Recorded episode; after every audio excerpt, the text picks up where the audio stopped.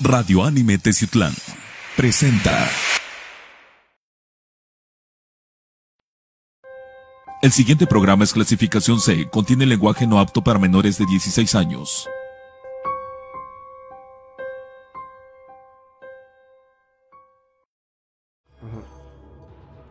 Amigos de Confidente en la Oscuridad, ¿qué tal? Muy, muy buenas se la estén pasando. Buenas tardes, buenos días, buenas noches, donde nos estén viendo alrededor de todo el mundo. Sean bienvenidos a un programa más de Confidente en la Oscuridad. Recuerden, mi nombre es Rubén Canela. ¿Y es que Román? Ya. ¿Cómo andas? ¿Qué onda, banda? ¿Cómo están? Este, pues aquí con otro programa más. Algo lleno de. de- pues, ahora no va a ser de misterio, sino algo enigmático. ¿Cómo Algo no? que. Claro que sí, hay mucho misterio en este tema. Aquí lo Mm. tenemos arribita, curanderas enigmáticas. Ahorita le decimos quién es, porque de verdad está padrísimo. Pero pues yo creo que la- nuestros amigos que son de an... chavos rucos, Vieja escuela. exactamente sabemos de quién estamos hablando. De las dos primeras.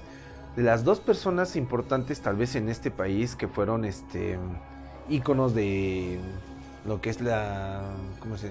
Operaciones, trabajos limpios, Todo- en base a todo- todo ese tipo de cosas Es que ha ni sido. siquiera eran brujas, porque mucha gente No. llegó a decir es que son brujas, no, no son brujas. Eh. Eran curanderas eh, místicas. Exactamente. Lo que muy cordialmente nosotros llamamos chamanes, ¿no? Chamanas, ¿no? Pero en sí son curanderas místicas, los cuales tienen eh, el arropo de sus. ¿Cómo decirlo, no? De Tienen sus. muchas virtudes. Mm, pero aparte te los cobija sus sus maestros ancestrales, vamos a ponerlo de claro, esta manera, ¿no? De la que vamos a hablar también. Que a mí me hace falta ahorita una de esas, porque si escuchan, pues tengo por ahí un poquito de bloqueo, pero pues es natural, es el clima de la ciudad. Pero pues vamos a empezar con las curanderas enigmáticas. Un saludo a todos los que nos están viendo alrededor de toda la República Mexicana, en Centro, Sudamérica, Norteamérica, eh, partes de Europa, España, Italia, Francia. Este programa también lo estamos haciendo eh, con la edición para eh, Centro y Sudamérica, porque vamos a transmitirlo también en Centro y Sudamérica Claro. de una manera este, especial también. Y pues esperando que a todos, a todos ustedes eh, les guste en la buena onda, en la buena vibra, algo, algo vamos a, Algo muy la buena bueno. gente, la- para nuestros amigos de la buena gente también. Se los vamos a, a pasar ahí en su página para que también lo. Un abrazo enorme. Un abrazo, un abrazo. Vamos a empezar Confidente en la Oscuridad. Esto es Curanderas Enigmáticas. Está empezando tu programa, Confidente en la Oscuridad.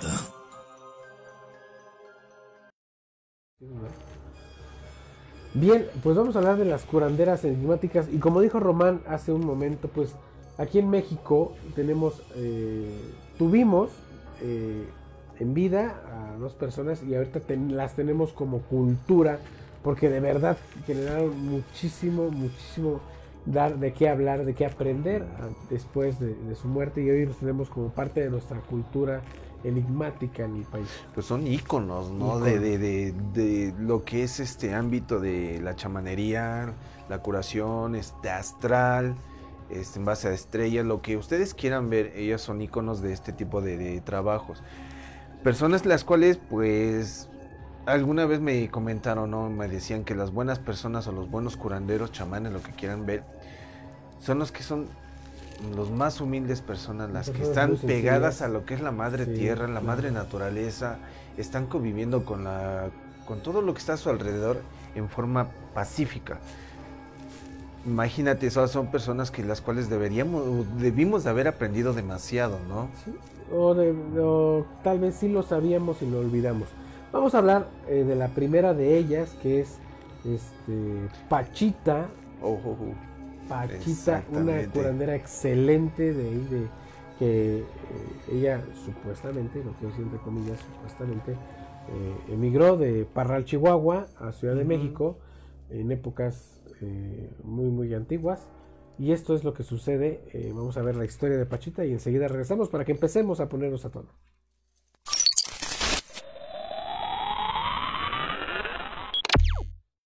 Pachita nació en 1900 en Parral, Chihuahua, y murió en la Ciudad de México un 29 de abril de 1979. Es reconocida como la única cirujana psíquica por sus grandes dones para analizar la mente de las personas que acudían a ella y realizar cirugías inexplicables. Desde temprana edad, Pachita comenzó a curar por medio de hierbas y demostró tener grandes habilidades, lo que le hizo tomar confianza de sí misma. En algún momento se lanzó a realizar cirugías, asegurando estar poseída por el espíritu de Cuauhtémoc, a quien ella llamaba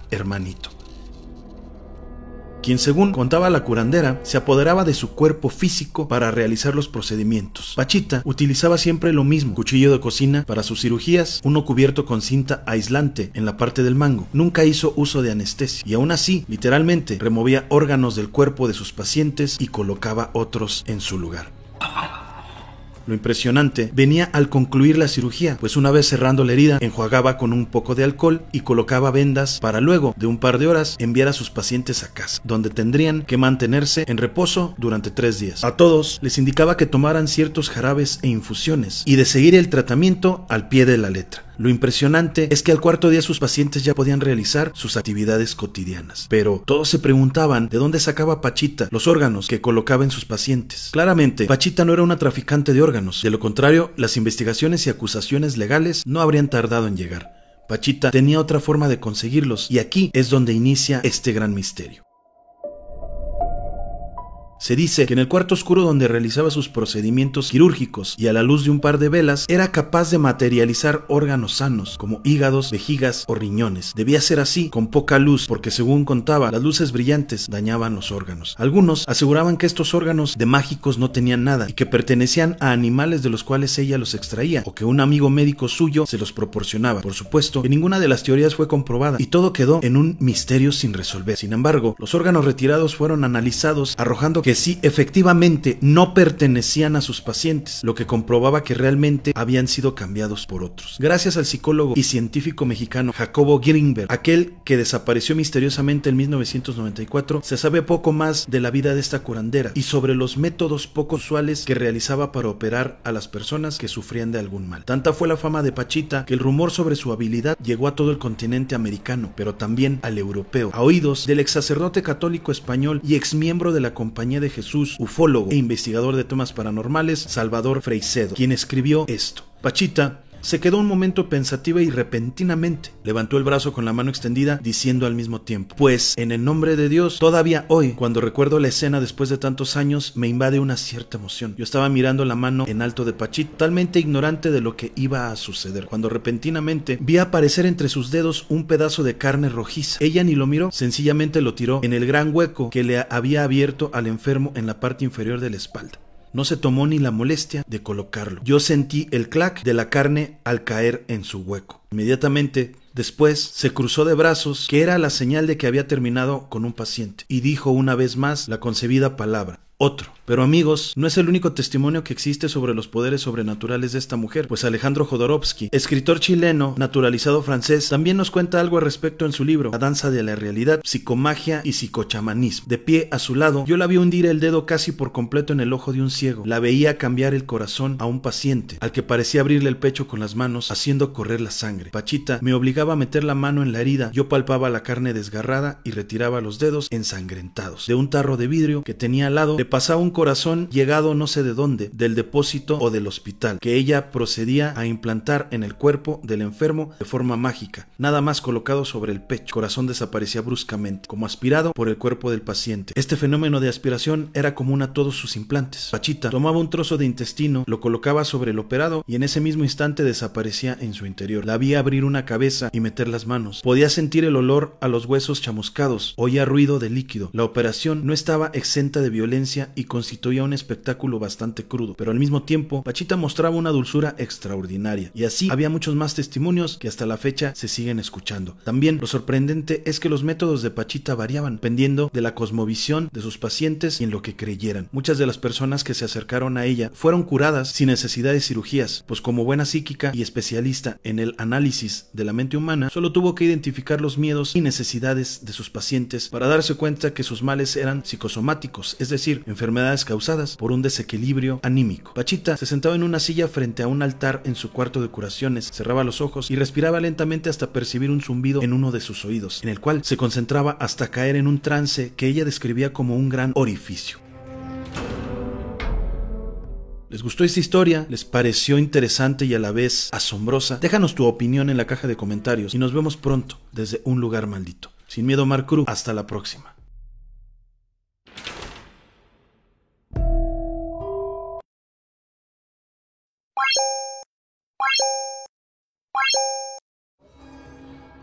Pues ahí está eh, una parte de la historia de, Pachita que sí es muy enigmática. Eh, ahorita Román, fuera de foco, me decía que pues no crees que es una persona que mediante la psicología los curaba. Sí, claro que sí. Pero también hubo mucha gente que de verdad sí las operaba, este Román. O sea, tenemos el testimonio de, de Jodorowsky que él dice, yo vi cómo los abría con las herramientas eran hasta muy rústicas, pero no sabemos En por sí, qué en sí fue rústico siempre el procedimiento de ella, porque es de cuenta que no necesitaba grandes cosas, que solo un cuchillo de, de cocina. Y eh, que era- exactamente. Lo que yo me pregunto es este de qué forma podría materializar cada, cada órgano que introducía. Bueno, fíjate, qué bueno que platicas eso porque dentro de la historia oscura que sucede de Pachita, Sí. perdón, dentro de la historia oscura que sucede de Pachita, dice que ella emigra de Parral, Chihuahua, pero ella en un comentario, en un escrito por ahí que está de los perdidos de la historia de Ciudad de México, dice, yo tuve que decir que venía de Chihuahua. Sí, yo sí. tuve que decir, ¿qué te da a entender? Que no venía de Chihuahua. Y luego, este, Jodorowsky, en uno de sus libros historia, eh, documenta la historia de Pachita, dice, Pachita es un ser intele- interestelar. Es el único comentario y, y apunte que hace a- a eso es un ser interestelar. Entonces, entre el yo tuve que decir y entre el, in- el interestelar, yo me quedo que Pachita probablemente no era un ser de la raza humana. Por el simple hecho de decir, como lo vimos ahorita en el comentario, es que suena milagroso, pero súper milagroso, ¿no? Que levantaba la mano y hacía su oración y solo le aparecía el órgano a reemplazar. En la mano. Román los abría como cerdo en canal, perdón por la expresión, los abría con el cuchillo sas y ni siquiera los cortes eran quirúrgicos. Si estabas mal del- de- del vaso, Sí, claro. agarraba y te cortaba el vaso, lo sacaba, pum, y materi- materializaba los órganos. Eso es lo, lo impresionante. Materializaba. Sí, claro. Que mucha gente trató de desmentirla diciendo, no, es que tenía un amigo que trabajaba en una morgue y le llevaba los órganos. U otra persona que decía, eh, mataban a los cerdos y le llevaban los órganos de los cerdos. Perdón. O sea, la gente de ahí salía caminando. Fíjate nada más. La operación era así. Llegabas, te abría, te cortaba el órgano, o sea, ni siquiera era un pedazo, te cortaba el órgano, lo, lo ponía no sé en dónde, ella materializaba el órgano nuevo y solo lo ponía, ni siquiera tenía que coser ni nada, lo ponía, te cerraba la herida así, ni siquiera te cosía, te cerraba, te vendaba, bueno, te cerraba, alcohol, te vendaba, tres días de reposo y te vas. Suena muy increíble. Pero eso- es lo que pasaba. No, sería increíble, sería sorprendente en esta época. Claro. Sí. Ahora, este, has, dado en un punto, ¿no? Que ella la podrían acusar de, de tráfico de órganos, pero si estamos hablando de 1900, ¿qué te parece? 1914. ¿Cómo vas a poder operar? En esos tiempos todavía no existía el trasplante de órganos. No, en, e- Entonces, en efecto. O sea, no se tenía la, el conocimiento que hoy en la actualidad se tiene. Claro. Eh, ella vivía en, en Ciudad de México. eh, ¿Cómo la, le decían a su casa? ¿La casa de cuál es? la calle es Jamaica. eh, Pero la residencia tenía un apodo, ¿no? Ay, no recuerdo. La casa de las brujas. Es la casa, bueno, de hecho, hoy, en- sí, tienes razón, es la casa de las brujas. Sí. Hoy en la actualidad viven en ese edificio, pero es uno de los edificios más embrujados de la Ciudad de México. Sí. Por lo mismo, desde la muerte de Pachita, es uno de los edificios con más actividad paranormal en la Ciudad de México, ahí en la calle Jamaica. Vamos a seguir hablando más adelante de Pachita, pero ahora vamos a hablar de nuestra siguiente invitada en el programa, ¿no? Wow. Una persona que nació en 1884. 1884. Que en verdad, este. Revolucionó, eh, yo le quiero decir así, revolucionó la medicina astral. Demasiado. Pero imagínate toda su, su, su infancia, como todas personas en aquel entonces, hablando de lo que es este. Pues que es el territorio mazateco que es ella, de donde ella proviene, pues gente humilde, sencilla, los cuales ella perdió a, a su a su padre a la edad de tres años aproximadamente, y ella siendo de tres años y su hermana de un año, pues la esposa de su mamá se las llevó a vivir. Entonces empezaron a, a vivir una vida muy, muy humilde, muy atroz, de la cual es, pues, ellos fueron saliendo adelante. La ¿no? mamá muere también. Sí. La mamá muere y se quedan con los abuelos. Y este. Y es una vida de verdad muy Inclu- sencilla, muy rudimentaria la que tiene. la- Inclusive imagínate el estar viviendo del campo y de lo que es los gusanos de maguey, que era para ellos era su su forma de subsistir y coexistir, ¿no? Pero pues, estamos hablando de la curandera de la sierra de, Hual, de Huautla, de exactamente. Huautla, aquí en México, en el estado de Oaxaca. Famosísima, no nada más en México, a nivel mundial. De hecho, tiene un museo, eh, una casa que le regaló el presidente López Portillo a ella y hoy en la actualidad es el Museo de María Sabina, la sacerdotisa de los hongos, le dicen. Es un apelativo que le ponen, pero la curandera María Sabina, híjole, de verdad, qué historia. Vamos a ver un, un adelanto de la historia de María Sabina y enseguida regresamos. Esto es Confidente en, la oscuridad.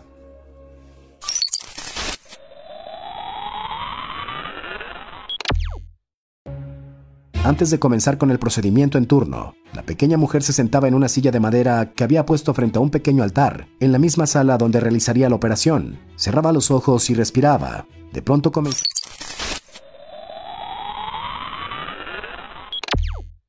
Su nombre completo era María Sabina Magdalena García. Ella nace el 22 de julio de 1894 en Huautla de Jiménez, Oaxaca. Esto está ubicado en la Sierra Mazateca a 254 kilómetros de la capital del estado. Su padre, que era agricultor, él fallece cuando María Sabina tenía solo tres años, por lo que junto con su madre y su hermana Mariana, dos años menor que ella, fueron a vivir al lado de sus abuelos maternos. Ellos se dedicaban a la cría del gusano de seda, de pollos, de cabras, siembra de maíz y frijol.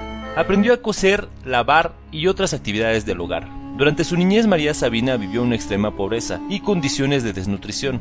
No recibió educación formal y se dedicó a realizar las actividades agrícolas y de cría de ganado que le encomendaban sus abuelos. Fue dada en matrimonio a Serapio Martínez a sus 14 años naciendo su primer hijo tan solo un año después y quedando temporalmente sola cuando su esposo fue a participar en la Revolución Mexicana. Su esposo regresa después de dos años, con el que tuvo dos hijos más, para luego quedar viuda en 1914. Ella se volvió a casar sufriendo de maltrato por parte del brujo marcial, como le hacían llamar a su nuevo esposo, donde se menciona que conoció la magia por medio de este chamán. El comienzo de la sacerdotisa. Su primer contacto directo con el uso de los hongos lo tuvo entre los 5 y los 7 años durante una ceremonia celebrada en su casa, esto para tratar de sanar a uno de sus tíos. Aunque en aquella ocasión no los ingirió, quedó el hecho de este conocimiento. Así mientras estaba en el cerro cuidando a los animales de sus abuelos, en una ocasión fue a desenredar la cuerda de una cabra que había quedado atrapada. Se encontró con unos hongos de blanco puro, que al probarlos su vida cambió por completo pues que se sumergió en una experiencia sin igual que años después compartiría con tanta gente. Ella adopta a los niños santos, como ella le llamaba a los hongos, para curar a su hermana. Tal suceso se extendió y obtuvo mucho renombre llegando hasta el extranjero, dándole una gran popularidad a nivel nacional e internacional. A la edad de 40 años se convirtió en chamán, tras montar un potro blanco que la desafió a que lo hiciera. Una experiencia que marca su entrada a la vida espiritual. En 1955, Robert Gordon, investigador en el estudio de los hongos, asistió por primera vez a una velada cantada por María Sabina y a invitación de ella ingirió los hongos divinos quedando pasmado. Sus palabras fueron las mencionadas al inicio del video. Luego de su visita dio a conocer su nombre, al citarla en revistas, tratados médicos y en varios artículos científicos sobre los hongos alucinógenos. Ella guiaba sesiones que duraban hasta 6 horas y eran dirigidas para más de 30 personas, que en su mayoría eran universitarios. Hay varios artículos e incluso filmes sobre su labor. Cuando Robert saca a María del anonimato, comenzó a perderse el secreto. Ya no solo los hippies invadían su territorio, también jóvenes ricos en busca del éxtasis provocado por estos hongos. Como su nombre se mencionaba en variedad de proyectos, su fama crecía aceleradamente, aunque no en el modo que ella hubiera querido pues independientemente de los aportes que hizo para la medicina psiquiátrica, sus ceremonias eran algo sagrado, único, sin embargo la gente la visitaba solo por morbo o curiosidad. Aunque ella siempre una mujer sencilla y humilde nunca se negó a brindarles la guía.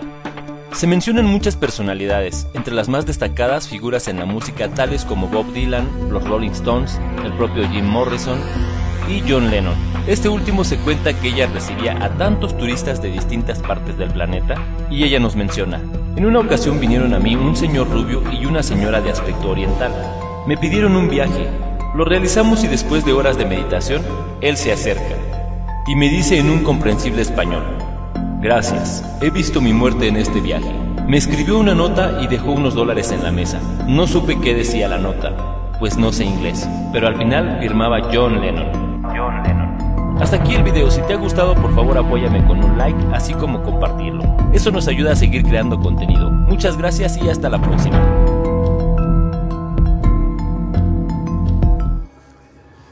Bien, pues como lo acabamos de es, esto es un resumen impresionante, todavía tenemos otra parte. Claro. Y pues, retomando, ¿no? Este pues cuando ella ingiere por primera vez los, los hongos fue eh, especialmente cuando fue a traer el ganado. Tanto que también su hermana ingirió los dos. Pero no era tanto el hambre, sino ya habían pasmado este, sus abuelos, ya le habían metido la idea a ambas, el hecho de que a los hongos eran sagrados, eran santos.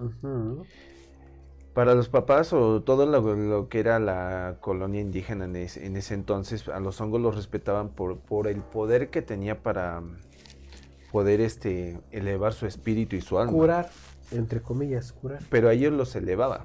Entonces te digo, cuando lo llega a probar este, María Sabina, junto con su hermana, ella se dice que empieza a tener encuentros con el que sería su, su protector astral. Exactamente, que también es para el punto que vamos a hablar ahorita más adelante de Pachita. Que eso sí está canijo lo de Pachita, pero bueno, volviendo a María Sabina, Qué historia tan impresionante. Ahora, María Sabina, a la edad ya de 40 años, cuando ya se, denomina, se vuelve chamana, que supuestamente un potro blanco la desafía que lo monte y pues era como un ritual, ¿no? Chamánico. Este, lo, monta y empieza toda esta eh, noción. Mucha gente en aquel entonces oye, pues, eh, quiero curarme, quiero tener esta sensación, no sé, ah, pues vete a ver a, María Sabina. María Sabina. De hecho, se dice, no sé si venga en el material más adelante, se dice, y creo que sí es real, hubo un estado de sitio en Oaxaca cuando llegaban todos los hippies de Estados Unidos que se venían en, sus combis en aquel entonces, eh, y era mucha, mucha gente la que visitaba a María Sabina, entonces la entrada al pueblo donde vivía María Sabina, la tuvieron que sitiar, el ejército la tuvo que sitiar por instrucciones del presidente en turno. ¿Qué sucede? Que los hippies no podían entrar a, ver a María Sabina porque no los dejaban pasar. Llega una persona con muchísimo dinero en aquel entonces, que es el señor Walt Disney. Llega al pueblo de María, de María Sabina, eh, logra sobornar a, los militares, pasa, hace sus rituales, sus viajes astrales, como se llama Sabina. En agradecimiento, Walt Disney le deja una lana y manda a, construir un aeropuerto muy pequeño para avionetas, con el fin de todas aquellas personas que quisieran venir a verla ya por aire, por vías, vías aéreas en lugar de terrestres, lo hicieran. Que ya fueron, ya fueron los casos que acabamos de observar de Jim Morrison, de John Lennon, de los Rolling Stones, Sí, sí, de. Bob Dylan y muchísimos otros más. ¿eh? Y recuerda Por ahí que- escuché que también este, Jan- Janis Joplin también vino. ¿no? Janis Joplin parece que Parece sigue. que sí. Que no recuerdo cuál fue el nombre de este banquero importante también en Estados Unidos que también vino a ver a María Sabina. Donald No Trump. No, banquero, no ratero, dije. Ay, perdón, me confundí. No, pero sí, fíjense que, que este, no nada más fue este gente de talla internacional que hayan venido, sino también este gente este de, de México, los cuales fue muy visitada en su entonces. Sí, y este es el material que vamos a hablar un poquito más adelante. Vamos a hablar de hoja cacao. Tenemos por ahí la imagen, producción. Hoja tabaco, perdón. Vamos a hablar de hoja tabaco, tattoo and piercings de nuestro amigo Tacho Rosas. Si no lo estamos escuchando, entonces ya puedes cortar la, la, Una la imagen. imagen para que nos, nos veamos. Bien, vimos la imagen de hoja tabaco, tattoo and piercings de nuestro amigo Tacho Rosas, el mejor, el más profesional aplicando Claro. arte en tu cuerpo. Visítenlo aquí en el barrio de eh, Chinoblingo, de Doncelas Farmacias Guadalajara, al ladito sobre la subidita media cuadra, y lo van a encontrar previa cita, claro. eh, diseños hermosos. Ya me, ya me enseñó el diseño que le pedí, del que te había platicado. No, es una divinidad. Ya no sé qué día voy a ir. Ya que me lo, me lo ponga, de verdad. Cre- créanme amigos que, que este personaje del que estamos hablando es uno de los mejores que existe aquí en Tezulán con una larga trayectoria eh, en lo que es el arte del tatuaje, de la perforación. Y día con día se va este, poniendo al día este, con nuevas ideas, este, que en verdad este, su, trabajo está muy muy bueno, chequenlo tiene su página de internet, pero también este, si tienen algún diseño en el cual es- ustedes quieren plasmar su momento para recordarlo, él se los puede mejorar. Claro, claro. Visiten a nuestro amigo Tacho Rosas. Voy a hacer algo que eh, por lo general nunca se hace, pero vamos a ver si Tacho nos regala un minutito para que los invite eh, a todos ustedes ahí a Hoja. Todo el trabajo que ha hecho en verdad a lo largo del, del tiempo este, ha sido algo maravilloso, un arte que, wow, cada día va siendo mejor, ¿no? Sí, claro que sí. ¿Cómo estás, amigo Tacho? Eh, rapidísimo, rapidísimo. Invita a, a todo el público en general que te, que te visiten ahí en tu local. Estamos grabando aquí en vivo. Te están escuchando. Que vayan, les decimos que estás, que son los, los mejores. Eres el mejor aplicando arte en el cuerpo.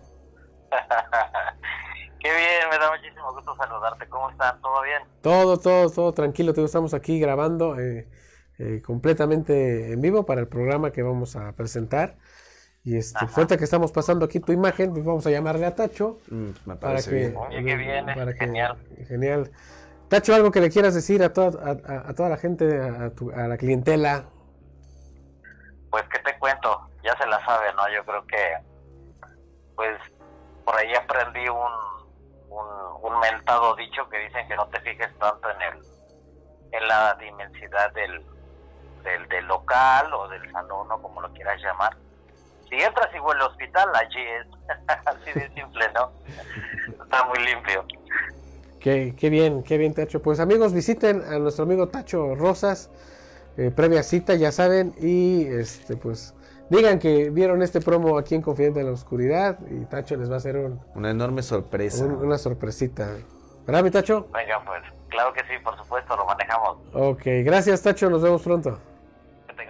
Hasta pronto. Gracias a todos, saludos. Saludos, saludos. Bien, pues ya escucharon a nuestro amigo Tacho. Ahí los espera. Y pues ya vamos a continuar con el, con el programa. Bien, vamos a hablar ahora sí de lo que pasaba realmente con Pachita.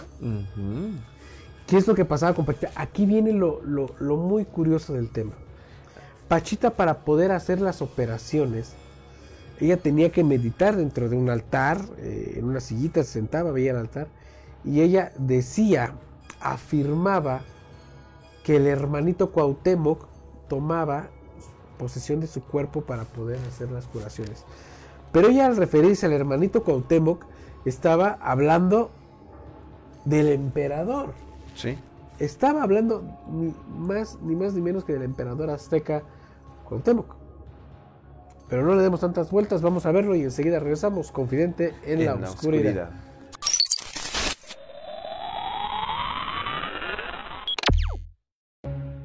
Antes de comenzar con el procedimiento en turno, la pequeña mujer se sentaba en una silla de madera que había puesto frente a un pequeño altar, en la misma sala donde realizaría la operación. Cerraba los ojos y respiraba. De pronto comenzaba a escuchar un zumbido entre sus oídos, e inmediatamente sentía como si estuviera a punto de caer a un gran agujero sin fondo.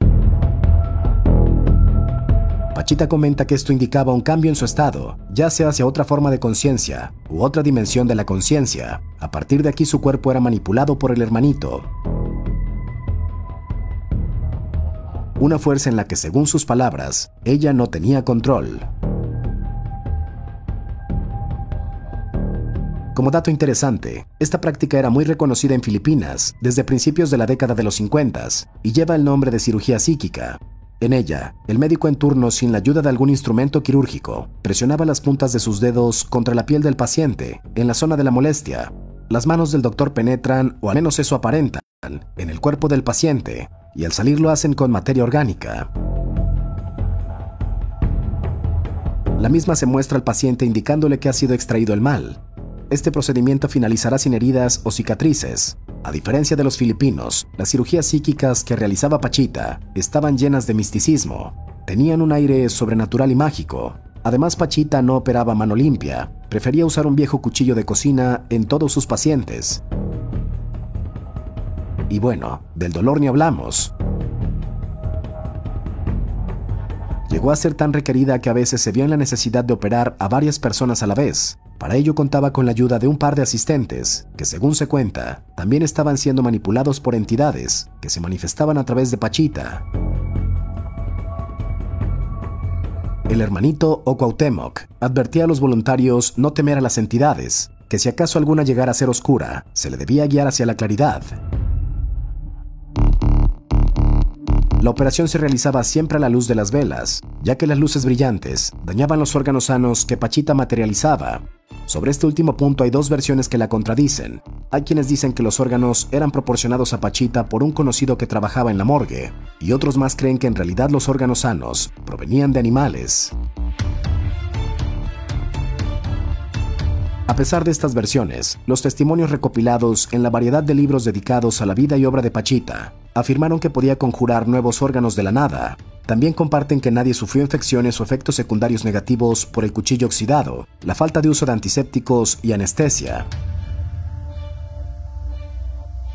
Una vez terminado el procedimiento, Pachita siempre procedía a recitar la siguiente oración en agradecimiento al hermanito. Adiós Cuauhtémoc hermoso, emperador del cielo, tú nos traes el consuelo y nos quitas todo mal. Tu espíritu divino, el Señor lo mandó para que nos des consejo y nos quites todo mal.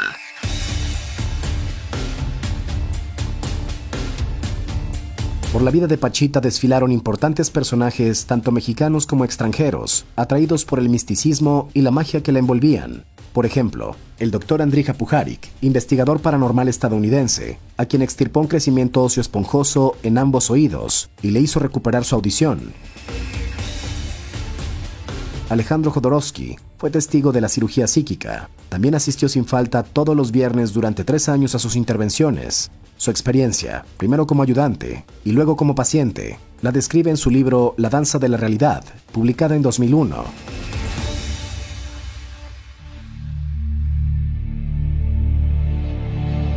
Otro que también quedó maravillado fue el controversial neurocientífico mexicano Jacobo Greenberg, quien la incluyó en su serie de libros sobre curanderos indígenas, llamada Chamanes de México.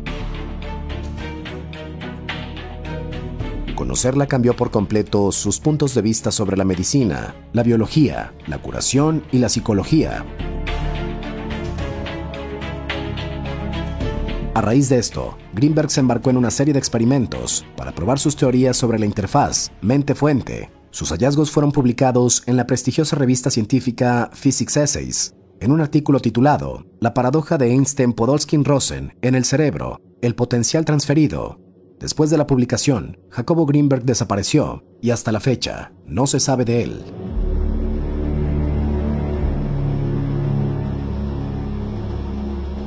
Pachita murió el 29 de abril de 1979, en el mismo lugar en el que tantas vidas salvó. En la actualidad el edificio Río de Janeiro es conocido como la Casa de las Brujas. Vecinos comparten que un extraño campo de energía envuelve al edificio desde la muerte de Pachita. Queremos conocer tu opinión sobre esta historia, pero espera, antes de escribir tu respuesta, recuerda lo que dice Pachita. El éxito del milagro radica en que crean. ¿Estás dispuesto a creer?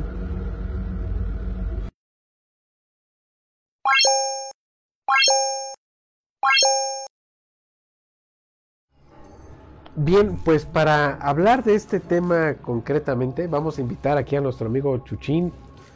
Ah, pásale, De una Chuchín, vez. de una vez, No pásale.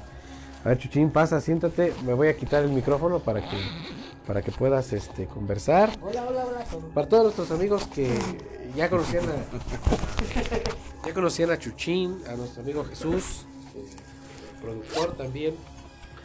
Eh, pues también le encantan todos este, todo este tipo de temas. Ahora, ya hablando concretamente de Pachita, Chuchín, comentabas algo muy, pues puede ser muy real, que es este, pueden ser eh, curaciones a, a través o a base de alquimia.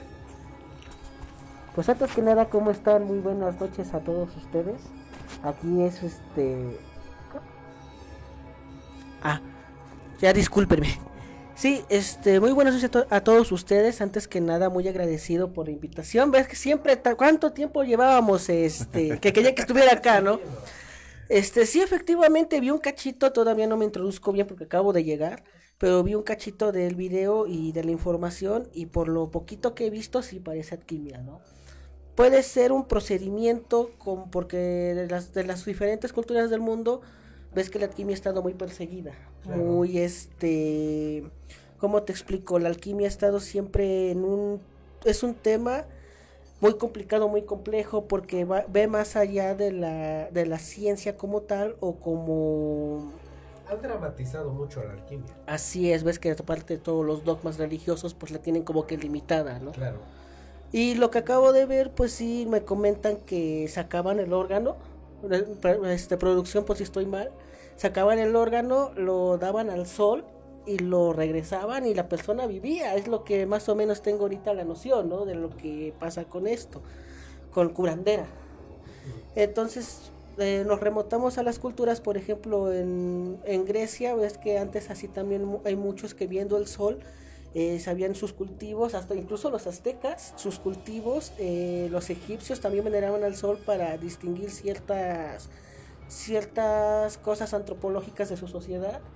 Y por ejemplo, no, esto también de las curanderas es igual que por ejemplo ven al sol, el sol es como que el mayor, la mayor fuente de energía de nuestro sistema y es supuesto, o sea, ¿cómo te explico que agarran, lo suben y lo como si lo llenaran de energía y regresa, ¿no?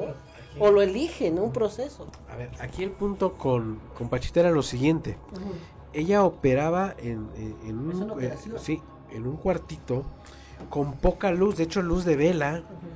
Y este, para que te metamos bien en el contexto, ella lo que hacía, porque hoy, hoy en día, hasta hoy en día sigue existiendo que hacen las operaciones psíquicas, lo digo entre comillas, que se ponían aquí una bolsita de no sé qué, de, con mollejas de pollo y sangre, y hacían esto y doblaban los dedos, ¿no? Y, y supuestamente te iban hundiendo los dedos dentro de tu cuerpo y te sacaban la parte mala. ¿Eso qué hacía? Pues que tu mente lo creyera y pues cierta parte se restaurara, ¿no? Eso es lo lo- que te operan es- es el espíritu, ¿no? Es lo que te opera. Exactamente.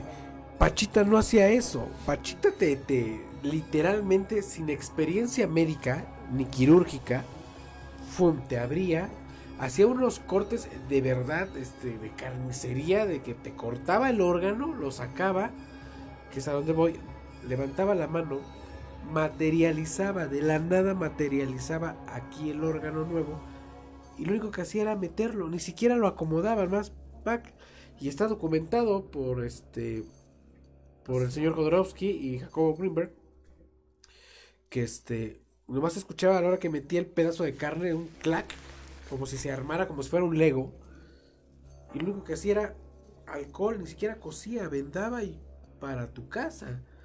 O sea, eso desde el punto de vista tan impresionante y alquímico, sí, pues sí es Sí, posible. puede.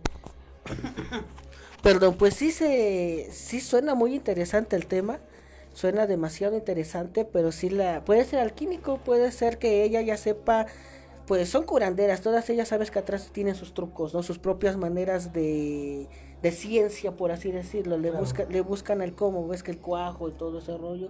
Pero lo que me cuentas realmente sí es eh, de cierta manera muy impresionante, ¿no? Como para la época que tenemos ahorita, de lo que me cuentas de sacar un órgano y regresarlo en un cuarto, es impresionante. Sí, y ahora en aquellos tiempos, Ah, bueno.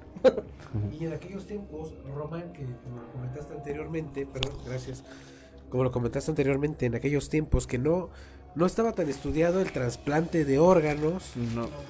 de verdad que no. Pero fíjate lo que me, o sea, lo que me cae de sorpresa es como, como la misma gente, este, mm, con la propia fe podría, podía curarse más. O sea, ya llegaba, ya- ella llegaba con un, un historial enorme de curaciones. ¿Y qué es lo que haces? Haces una, una fe enorme, este, ante las masas. Con ella. Entonces ella lo que fue generando es eso, confianza, sí, fe ante las curaciones. Entonces la misma gente te, yo creo que le daba ese poder a su ser astral, a su cuidador, como te decía yo, y que le daba más fuerza para poder hacer las curaciones más perfectas. ¿no? Sí, o sea, a mucha gente también la curó, perdón, sin necesidad de, eh, de, de tocarle un solo pelo, ¿no? O sea, también por medio de la Sí, psicología las curaba, pero a las personas que sí las abría, porque hay, hay datos escritos de que cambiaba corazones, riñones, intestinos. eh, Jacobo Greenberg relató que le tocó ver cómo una persona le abría la cabeza de la parte izquierda y que le tocaba los ojos, el cerebro todo este rollo. Y te quedas. O sea, suena muy irreal. O como, Pero está documentado. pero como decías, ¿no? Un ser iluminado. No. ah, es que aquí hay algo que no escuchas Chuchín, antes de que tú llegaras. Extra normal, sí. Eh, Pachita proviene de Parral, Chihuahua. Pero ella en una de las conversaciones que tiene con Jodorowsky comenta. A mí me dijeron que comentara que vengo de Parral. O sea, ya se ha de entender que no viene de ahí. Y, en otro comentario, en, en el mismo texto, dice: Yo considero a Pachita un ser interestelar. Y yo me atrevo a pensar que no es un ser humano, no es un ser de este planeta, porque con el simple hecho de materializar carne de la nada, o sea, al día de hoy no se, no, no se ha podido. Pues no, no sé, este. O tal vez sea. Una cruza. Podría ¿Un ser. ¿no? híbrido? Un híbrido. Puede ser. Ahora, ¿qué puedes pensar, Chuchín, o qué me quieres decir acerca que Pachita decía que, la que el que operaba no era ella, sino que se le metía el espíritu del emperador Cuauhtémoc? Ella decía el hermanito Cuauhtémoc. ¿Tú qué opinas? Bueno, pues hay varios puntos acá que acabo de, de escuchar. Tenía un gran poder de control mental para las masas. Y otra cosa de la que te quiero compartir también es saber de, de la ley de la atracción. Si ella te decía, y cómo influenciaba ella en ti, ¿no? Claro. Se decía, vas a estar bien. Si yo te digo, sabes que vas a estar bien, te queda acá que vas a estar bien. Es ley de la atracción también, ¿no? Ella tenía mucho, mucho poder mental. Eso sí, nos queda claro que tenía muchísimo poder este, sobre la gente. Pero lo que sí está raro, extraordinariamente raro, es de cómo, pues, el sacar un órgano así, así. Eso sí te habla. Ay, ¿cómo se llama la, lo que le llaman los metafísicos? Cuando te curas tú solo, lo que hacía Jesucristo. Autosanación. Mm, Ajá, pero tiene otro nombre, ya no me acuerdo. Ahorita que lo recupere yo el, el dato. Este, pero sí tenía otro nombre.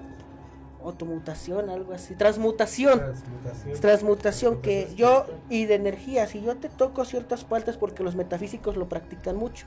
De hecho se cuenta que Jesucristo era metafísico y la transmutación se basa en, en tener todo tu equilibrio espiritual y mental, lo que me imagino yo que tenía esta curandera, Panchita, Pachita. Pachita, que tenía todo un equilibrio y de- energético, un campo energético muy fuerte, ¿no? Y poder mental, estaba muy completa, muy complementada.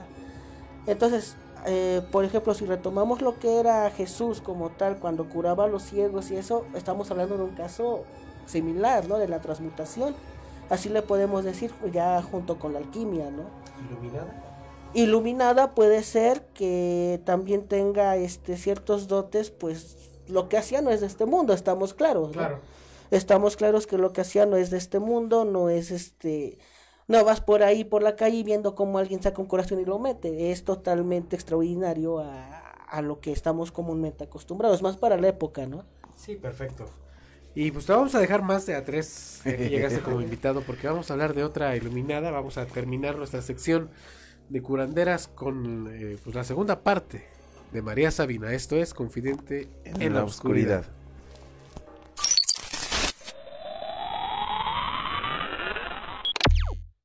Se fue creando de gran fama entre la cultura mazateca, ya que además de curar a las personas con estos hongos, tenía habilidades para pronosticar el futuro con gran detalle.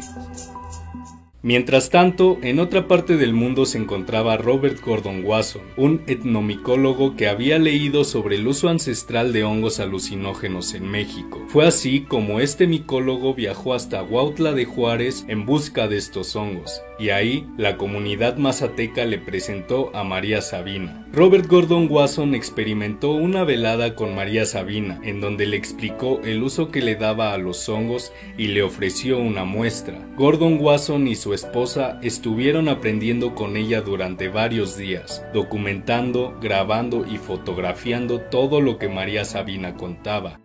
Dos años después, en 1957, la revista Life publicó el artículo de Robert Gordon Wasson, Seeking the Magic Mushroom, en donde describe toda su experiencia con María Sabina. Seis días después, su esposa Valentina ofreció una entrevista para la revista This Week titulada I Ate the Sacred Mushroom. Cabe aclarar que Robert Gordon Wasson estaba en contra que se le llamaran como hongos mágicos. El título Seeking the Magic Mushroom se lo pusieron los de la revista Life en su contra. Estas dos publicaciones ocasionaron que la creciente contracultura hippie, que apenas estaba en sus inicios, viajara a México en busca de tener una experiencia con estos hongos. Entre las personas más famosas que visitaron a María Sabina estaba John Lennon, el cual se dice que tuvo un mal viaje en donde pudo ver cómo moría. Walt Disney, tal vez solo sea un rumor, pero se dice que incluso mandó a construir la pista de aterrizaje de avionetas en Huautla para facilitar su llegada. Timothy Leary, que afirma que descubrió más información sobre la conciencia en su experiencia de hongos que en todos sus años como estudiante de psicología. Fernando Benítez, uno de los mayores antropólogos de México, que hizo varios estudios con María Sabina.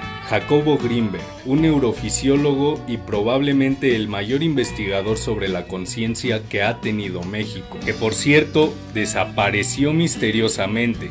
Pero sobre eso hablaremos en otro video. Aldous Huxley, que no se sabe a ciencia cierta, pero es lo que se cree debido a su libro La experiencia del éxtasis, escrito junto con Robert Gordon Wasson y Robert Graves, en donde hablan sobre diversos enteógenos, entre ellos la psilocibina y también hacen mención de María Sabina. En penúltimo lugar tenemos a Roger Aim, que fue un micólogo que le envió varias muestras de estos hongos a Albert Hoffman para que los estudiara. Fue así como Albert Hoffman aisló por primera vez el principio activo de los hongos psilocibes, la psilocibina. En último lugar tenemos a Albert Hoffman, que tras haber aislado esta sustancia visitó a María Sabina para darle unas pastillas de psilocibina. Ella se sintió muy agradecida con él debido a que las pastillas tenían al espíritu del hongo y ahora podría curar a sus pacientes sin necesidad de ser temporada de hongos. Así poco a poco con la ayuda de María Sabina y de Robert Gordon Wasson, los hongos y los cibes empezaron a adentrarse a la cultura popular.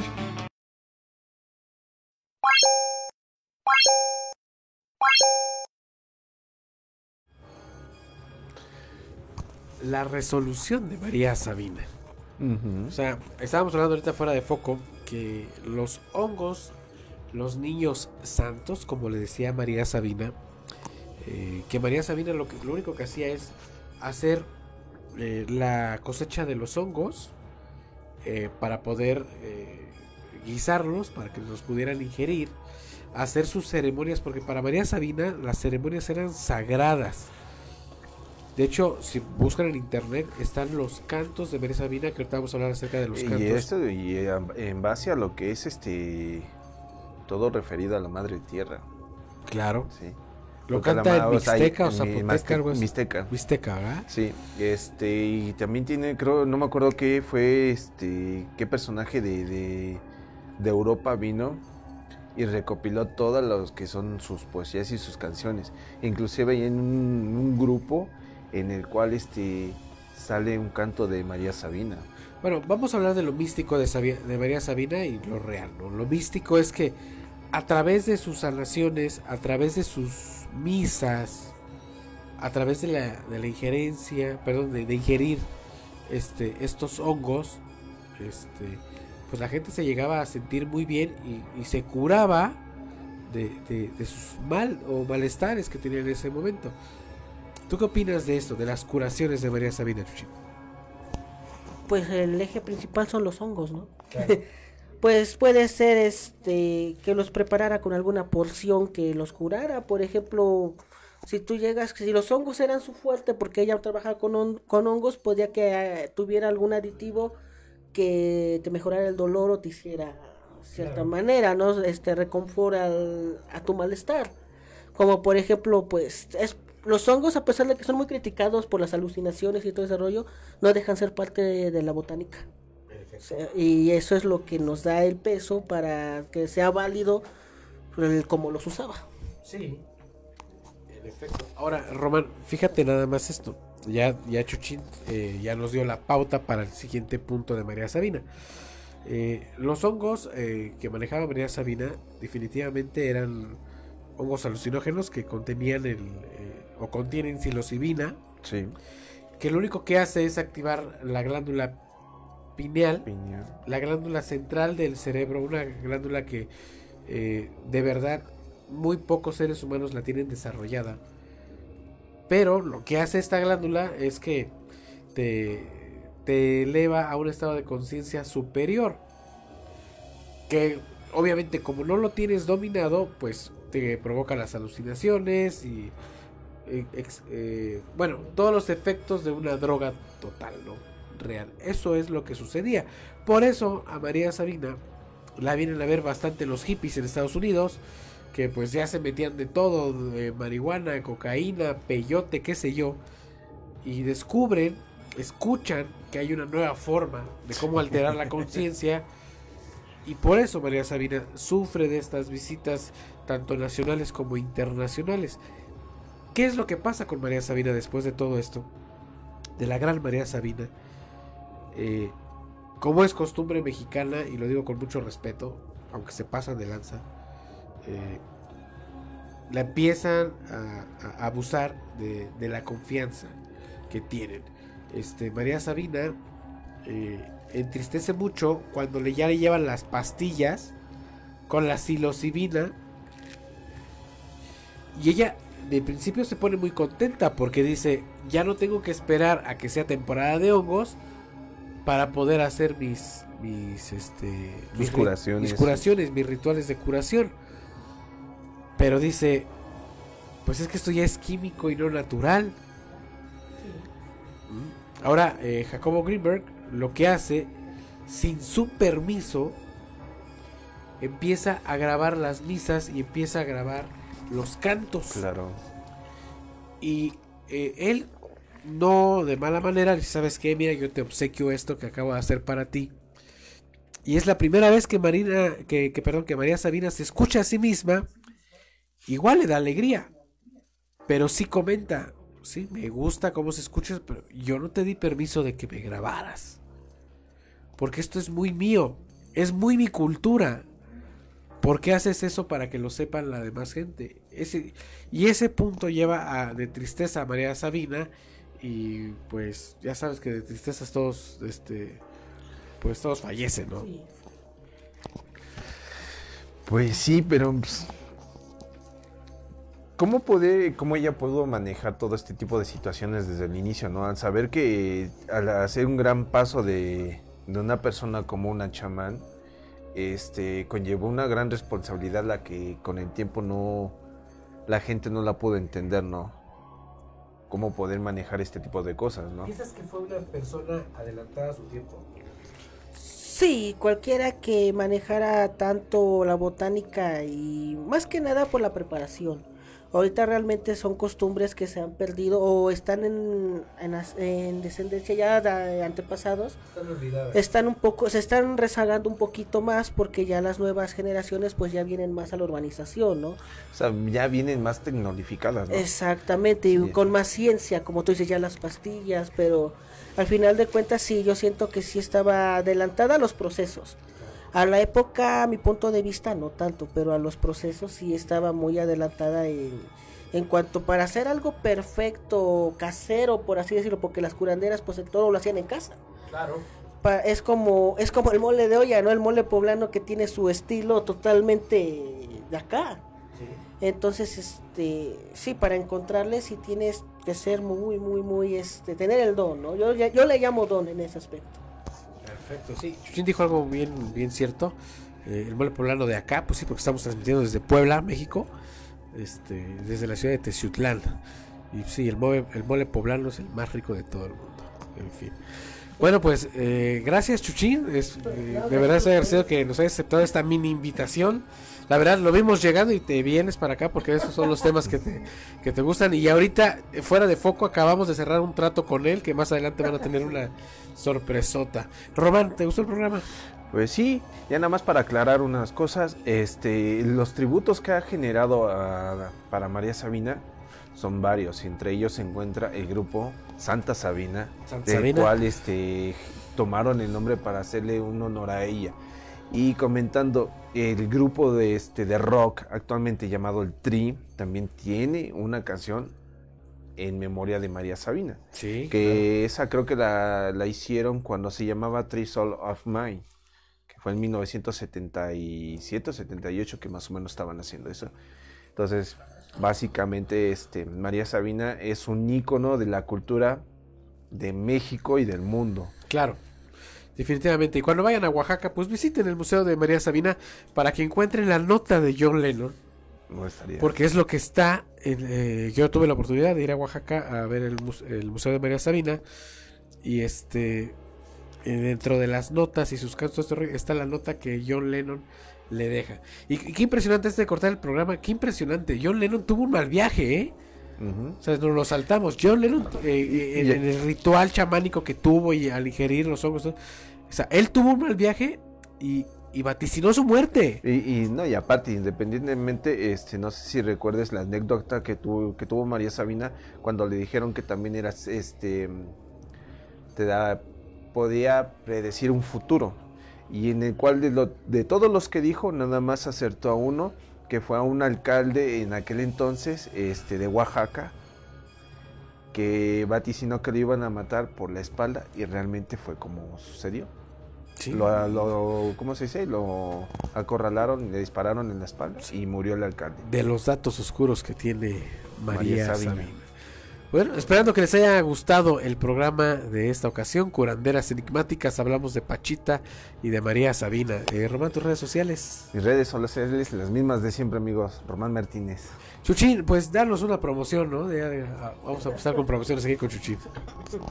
Pues hola, ¿qué tal? Muchas gracias a, al productor que está ahí enfrente cubriéndome el día de hoy, a Miguel Gallegos, mi hermano, a. Román, a, Ru- a Rubén, el Román y Rubén. Este, no, pues aquí este, muchas gracias, les agradezco a los dos.